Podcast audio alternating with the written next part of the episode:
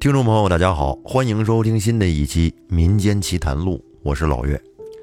今天咱们讲点奇人异事吧。我相信，在大部分人的身边遇到的这些人，一般都是和我们自己一样的普通人，一日三餐、上班上学都是普通老百姓。但是啊，有一些朋友在从小到大成长过程当中，或者是自己亲自遇到的，或者是听说的，会有那么一些奇人。这些人呢，跟一般人有点不一样，他有点特殊的本领，是一般人做不来的。而且呢，这种本领不是说你在学校或者是在工作过程当中能随随便便学到的。接下来，我就给您分享几个奇人。第一位奇人，他有一个本领，号称可以夜行八百里，就是在晚上啊，可以跑很远很远的路。当然，这种跑不是开车跑啊，开车呢谁都可以，那就称不上奇人了。人家这个是不借助交通工具，纯靠自己一个人来完成这些行程。这个故事呢，是一位朋友听他的一个同事给他讲的。这个奇人就是他们同事老家村里的一个人。这个村子啊，在张家口。这位奇人呢，人们都叫他全叔，后来也有人叫他瘸叔。为什么呢？因为这个全叔啊，后来一条腿瘸了，人们呢就慢慢的叫他瘸叔了。全叔据说在很小的时候跟高人学过一种本领，这个本领就是号称夜行八百里的夜行术，有很多人都让他帮忙送过口信啥的，而且每次他还真能把这口信给送到了。还不耽误事儿，报酬呢也很简单，就是五升小米。据说当年，特别是在解放前，这样的业务还很多。这种夜行术讲起来很有意思，就是每次在吃完晚饭之后，全叔呢就摆上供桌，穿一身黑衣服，从头到脚都是黑色的，然后打好黑色的绑腿，据说要在绑腿里放上符纸。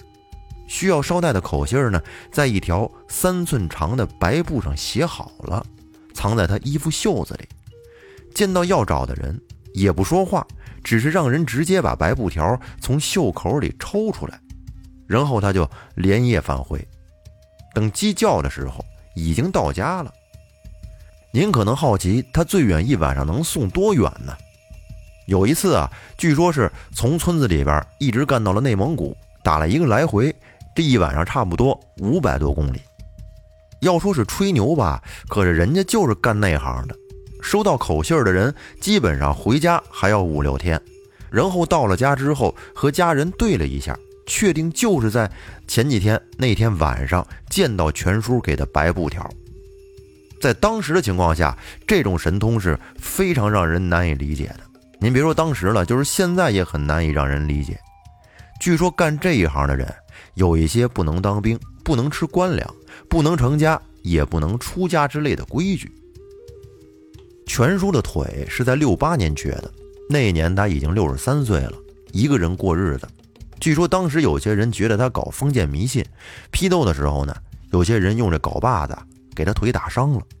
他在家躺了几个月，养好了之后就再也没有出去过，就没有干过这活，见人也不说话了。有人托他送口信，他都是拒绝，告诉来人去县里拍个电报，或者去乡里打个电话。慢慢的呢，有了其他的通信手段，大家也就不找他了。那是在一九七三年冬天的时候，当时村里有位原来的私塾先生去世了。这位先生在村里边德高望重，很受人尊敬。全叔也受过李先生的恩惠。当时李先生的两个孩子在大同的煤矿上班，按道理说拍个电报就可以了。可惜的是呢，当年的冬天一场大雪直接封了村子，估计要化雪最少也得有个四五天才能出去。有人试着踩着锅盖出去，但是只能到村口就不敢往前走了。这个时候，因为李先生的威望很高，大家觉得还是最快通知一下他们的孩子。去世的人不能一直停在家里呀，于是大家商量好了，便去找全叔商谈。全叔整个下午都在自己的小屋里抽烟，搂勾着腰，也不说话。后来村长也来了，帮着先生本家劝说全叔，想让全叔帮帮忙。晚些时候，天黑了，人们就看到全叔的院子里挂了一盏灯笼。透过门缝，人们就看到全叔一身黑衣站在供桌前，念念有词的，不知道在说些什么。接着，村长把看热闹的人都赶了回去。在天不亮的时候，人们就听到全叔院子里有动静，便赶忙去看，发现全叔瘫坐在他们的家门口，半个身子都是血，黑色上衣还有裤子都被血给浸透了。然后大家把全叔扶到炕上，叫来了村里的赤脚医生，这才发现全叔的半拉身子都是被铁砂打上去的小孔。明显是被村里打兔子的火枪给打了。全叔是一直在昏迷，接近中午的时候，终于醒了。他告诉周围的人，口信儿已经送到了，但是在过一条河的时候，因为腿脚不便利，被人用火枪给打了。而打他的人，正是隔壁村的一个姓李的。过了五天之后。先生的两个儿子还真就回来了。处理好葬礼的事情之后呢，专门去全叔家里看望。可惜这时全叔已经昏迷了，水米不进了。而在先生葬礼后的第三天，全叔也去世了。村里是各家出了代表，给全叔办了葬礼。开春以后，村里人有人办事就路过隔壁村，正好想起来全叔这个事儿。便专门打听起来有没有个姓李的。哎，这一打听还真就找着了。这村里有一个猎人姓李，而且这个猎人还真就回忆起来，有一天晚上，他准备在河边打兔子，忽然发现一只正在过河的一瘸一拐的黑色兔子，于是他就朝那只黑色兔子开了火。他感觉明明是打中了，可是地上有血，却找不到兔子的尸体。从全叔这个村子到大同有两百多公里，来回就是四百公里。如果按照咱们正常人的思维，根本不可能一夜之间打个来回。但是全叔确实就做到了。而李先生的儿子亲口说，当年他见到全叔的时间是晚上一点多。这个事儿，你说用科学怎么解释？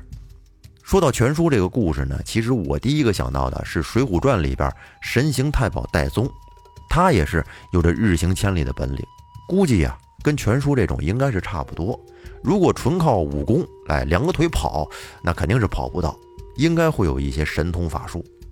咱们说人类的潜力应该是很巨大的，但是呢，有一大部分都没有被发掘出来，可能这些潜能一直都在你的身体里沉睡，而全叔。我猜测呀，可能是经过了某种仪式之后，他进入了一种催眠状态，而这种催眠状态正好就激发出了他体内的某种能量，所以可以让他奔跑如飞。接下来我再给您讲一位奇人，这个事儿呢是一位朋友在他小时候他爷爷给他讲的，至于真假呢无从考证。在五十年代的时候，爷爷会些手艺活，像打铁呀、木工活啊都会。那个年代本身就动荡，爷爷经常给大队挣挣工分，打打农具什么的。有一次，村里来了个年轻人，大概三十多岁吧，而爷爷那会儿差不多也是三十多岁，两个人差不多大。那个年轻人操着一口外地口音，至于是哪儿的，爷爷也不知道。那个人路过爷爷打铁的地方，可能是累了。当时就在爷爷的火炉那边歇了好久的气儿，然后找爷爷要口水喝，喝完了还要赶路。当时大队正好开饭，爷爷打完了饭呢，就分了他一半，让他吃完了再走。而那个年轻人很感激爷爷，临走时硬要给爷爷磕头，而我爷爷是硬拦着，没让他磕。后来就到了九几年了，那会儿我才几岁。那个年轻人又来找我爷爷了，而当时我爷爷都把这事儿忘得干干净净的了。他是说起来，我爷爷才想起来，当时他还给了我爷爷是七个还是八个银元，现在的银元我还有一个。而那个人当时刚好遇到我的时候，看了我好久，他就跟我爷爷说：“你家这小子命不好，有四劫四难要过，过完了如果还有命，那就是大富大贵；如果过不了，也没办法，天注定的。”就因为这几句话，我奶奶差点没拿棍子抡他。不过我爷爷后来想起来的时候，说那个人呢，当时看着只是脸上有点沧桑，但是呢，却一点都不显老。因为第二次见到他的时候，我爷爷都七八十岁了，而人家看起来也就大概四五十岁的样子。爷爷说，有可能那个人是修道的人，老得慢，也就是咱们现在说的冻龄。哎，岁数挺大了，但是呢，能保持一个比较年轻的皮肤状态。这个人就是这样。接下来呢，咱们再来说一个，还是这位朋友的。他说我们村有个杨老太爷，据说是四二年逃难来到我们这儿的，家里人都死光了，走到我们这儿就跟我们村落户了。据他自己讲，也是五六十年代，他去山里砍柴，遇到一个老头，回家时走不动了，让他给背回去。当时他也是年轻力壮，一口气就给这老头背了回去。把那老头背回去以后，老头说他家里也没有粮食，也没有什么可答谢他的，就给了他一根旱烟杆。这个旱烟杆有一米多长，纯铜的。说这个旱烟杆啊，可以治病救人。正常病治不了啊，但是遇到邪门歪道的病，拿着烟杆敲敲就能治好。杨老太爷是说什么都不要。但是那个老头把这烟杆硬塞给了他，就走了。再后来，这杨老太爷又遇到过一次那个老头，他还把这老头叫到他家里去吃饭，老头还教给他一些医术。再后来，那老头估计也没活多久就死了。后来杨老太爷在村里开了个诊所，治个头疼脑热的，但是他医术也不怎么好。不过呀，治这种邪病却有一套。就是在我父辈小的时候，他们那一代有一小孩很皮。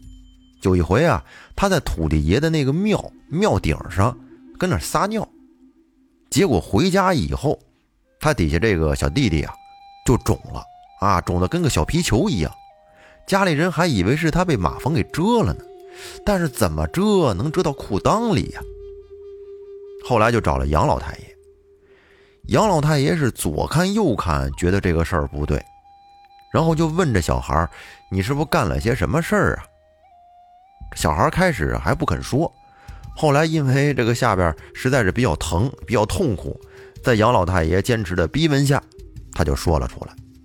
杨老太爷一听就明白是怎么回事了，于是呢，便带了香烛纸钱，带着孩子去土地庙那儿烧纸上香。回到家以后，拿着旱烟杆，使劲朝着这孩子的那个小弟弟敲了一下。你还别说，第二天这孩子就好了。而杨老太爷最后一次治病是在九十年代的时候，当时县里有个当官的家里的女人也不知道怎么了，大姨妈一直来不停，人呢就跟发疯似的，逮着谁打谁，找了很多家医院都治不好。后来听说我们这里的杨老太爷能治邪病，就把那女人给弄来了。杨老太爷一看，说治不了。说完这话之后吧，这当官的有点不干了，又是威逼又是利诱的，村里人也是没办法，惹不起人家，那怎么办呢？做工作吧，这利诱总比威逼要好多了吧？结果做了一番思想工作，是要了两千块钱，杨老太爷这才答应给那人治。然后那，当官的立马就把钱送来了。然后杨老太爷就开始给那女的治病。他让村里人把那女的绑在太师椅上，把眼皮扒开，让眼珠盯着杨老太爷看。看着看着，杨老太爷就抡起他那根烟杆，使劲的就砸在了那个女人的头上。结果，纯铜的烟杆竟然给打断了，而那个女的。当时就不疯了，后来没过几天，竟然跟正常人一样了。不过从那儿以后，杨老太爷好像再也没有给人治过血病。杨老太爷是零几年去世的，无儿无女，孤身一人，酒席什么东西全是大队长给他弄的。我还问过他，那么有本事，为什么就没有人跟他学呢？听爷爷跟我讲，说他那本事啊，本就不是什么好门路，很多不该治的人，他也给治了。虽说他是外乡来的，在我们这儿落户了几十年了，但也不愿意看着村里的后辈人干这行的，所以呢，到他这里，这本事也就绝了。哎，这就是第三位奇人。最后啊，我再来说一个，这位朋友呢，是听他师傅讲的。说以前啊，他师傅他们村啊，有一个姓冯的人会法术。一开始呢，大家都不以为意，甚至认为这个人是在吹牛，总是把他当成笑话来讲。这有点很伤这个人的自尊心。尤其是他的邻居，从小都跟一块长大的，自认为呢自己比别人更了解他，更是动不动就取笑他，这让他很是气愤。但凡学过法术的人。一进师门，师傅就会跟他说：“学了法术，不得对人炫耀，不能干坏事，不能为自己谋私利，只有在自身或者他人遇到危险难关的时候才可以用，否则必遭天谴。”所以，这位姓冯的虽然说心有不甘，但是有师傅的话在先，起初还能隐忍。可随着时间久了，渐渐的，他就把师傅的话不当回事儿了。终于有一回，他决定露一手，好好教训教训那个对他不恭敬的邻居。那是一年秋收，邻居头天晚上把打谷场打扫得干干净净，准备第二天晒稻谷。结果当天夜里，这个人就做法，把邻居打扫走的那些碎草啊、烂树叶啊，全都移了回来。第二天，邻居到打谷场一看，就傻了眼了。却又不知道是怎么回事，只能再重新打扫了一遍。结果他在前面扫，后面那些碎草烂叶就像被什么力量控制似的，自己又回到了原地。这下给他吓坏了，大呼有鬼。看到邻居失魂落魄的样子，这姓冯的才得意洋洋地站出来，问他邻居说：“你不是老说我吹牛吗？你看这下怎么样？你还说不说了？”邻居这才知道是他捣的鬼，连忙对过去他说的话表示歉意，并且深表佩服。之后呢，逢人就说他有本事，法术高明。但是这个事儿吧，毕竟是别人没有看见，只凭他邻居一个人口说，没有什么说服力，仍然有一些不信的人。于是啊，这姓冯的晚上又用白纸剪了个纸人儿，做了个法术。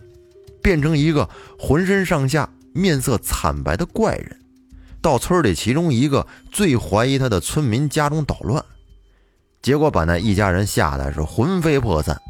从此，全村再也没有一个人敢说一句怀疑的话了。大家见了他都客客气气的，恭恭敬敬。随着时间的推移，在众人的吹捧中，这位姓冯的渐渐的就把师傅的训诫。都忘到九霄云外了。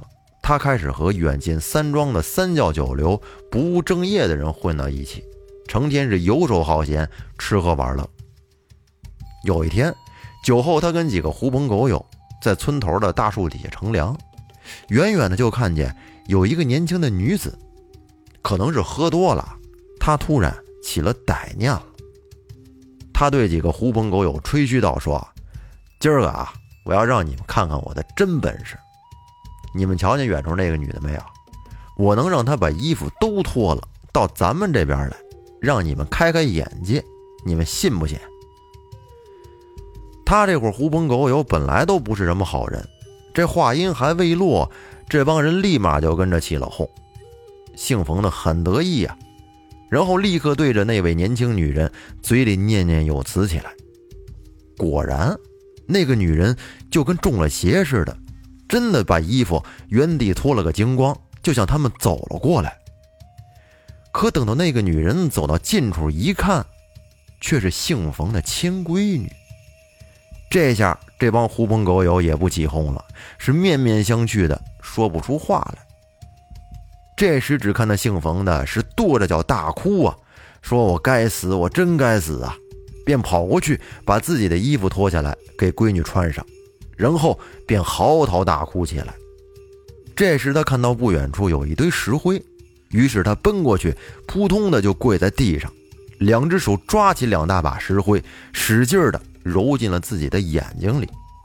众人想去阻止，但是为时已晚。想把他扶去，赶紧找医生救治吧，但是他死活不肯。众人没办法，便把他送回了家，各自走了。而姓冯的从此以后便双目失明，到死绝口不再提法术的事儿了。曾经有个人想拜他为师，学他这法术，但是被他骂了出来，他谁都不教。所以说这法术啊，就跟菜刀一样，它只是一个工具。哎，能帮人也能害人，能帮自己也能害自己。那么今天的节目时间差不多了，不知道这个系列您喜不喜欢啊？如果喜欢的话呢，咱们以后接着给您讲奇人异事。最后，欢迎大家订阅专辑并关注主播。如果喜欢呢，可以给咱们的节目点个赞。感谢大家的收听我们下期再见。